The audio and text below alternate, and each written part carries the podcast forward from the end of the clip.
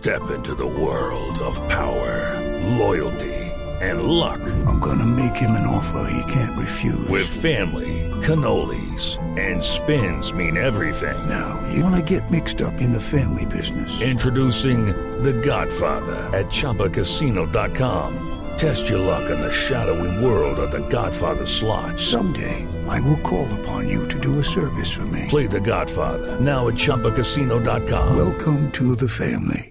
No purchase necessary. VGW Group. Void where prohibited by law. 18 plus. Terms and conditions apply. Luz María Sierra es periodista. Está en Mañanas Blue. Son las 6 y 18 minutos de la mañana. Se dio el esperado debate de moción de censura al ministro de Hacienda Alberto Carrasquilla en la Cámara de Representantes y básicamente se repitió la misma historia del debate de control político que había tenido lugar en el Senado hace poco más de un mes. Los argumentos fueron muy parecidos de lado y lado y el ministro salió fortalecido. Como dijo el cronista de la revista Semana, solo le faltó salir aplaudido por los congresistas. Hubo algunos momentos de calentura en el debate. Uno cuando aparecieron Jorge Enrique Robledo y Gustavo Petro, que si bien son senadores, sus partidos le cedieron la palabra para hablar en la plenaria de la Cámara. El uno le dijo mentiroso al ministro que porque sus ganancias en lo de los bonos de agua no habían sido de 8 mil millones de pesos, como él había dicho, sino de 22 mil millones, y sacó como prueba una carta de alianza previsora.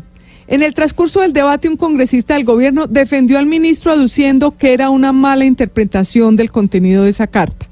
Y el otro, Petro, dijo que por la falta de agua potable, los niños de la Guajira se morían y que las tasas de interés eran de cero en Nueva York, a diferencia de las tasas que había puesto el esquema del ministro. El show de la noche corrió por cuenta del representante de la Cámara del Partido Verde por Santander, Fabián Díaz, quien dijo que había mucho dinero de por medio y sacó un fajo de billetes de juguete estilo monopolio con la cara del ministro de Hacienda y empezó a lanzarlos desde el atril. Casi se arma una zambra. En una esquina, a los gritos, el Centro Democrático pedía respeto por el ministro y en la otra, la oposición aplaudía a rabiar.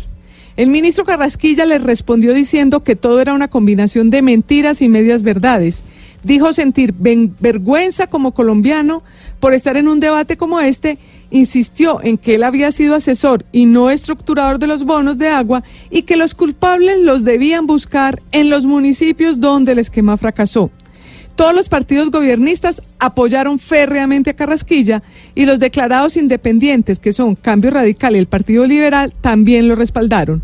Aunque está pendiente la votación el próximo martes de la moción de censura, en la cual decidirán si tumban o no al ministro, prácticamente está claro el resultado. Ayer, 120 de 171 congresistas firmaron una carta de respaldo al ministro Carrasquilla, con lo cual es prácticamente imposible que la oposición consiga los 86 votos que necesita para tumbarlo.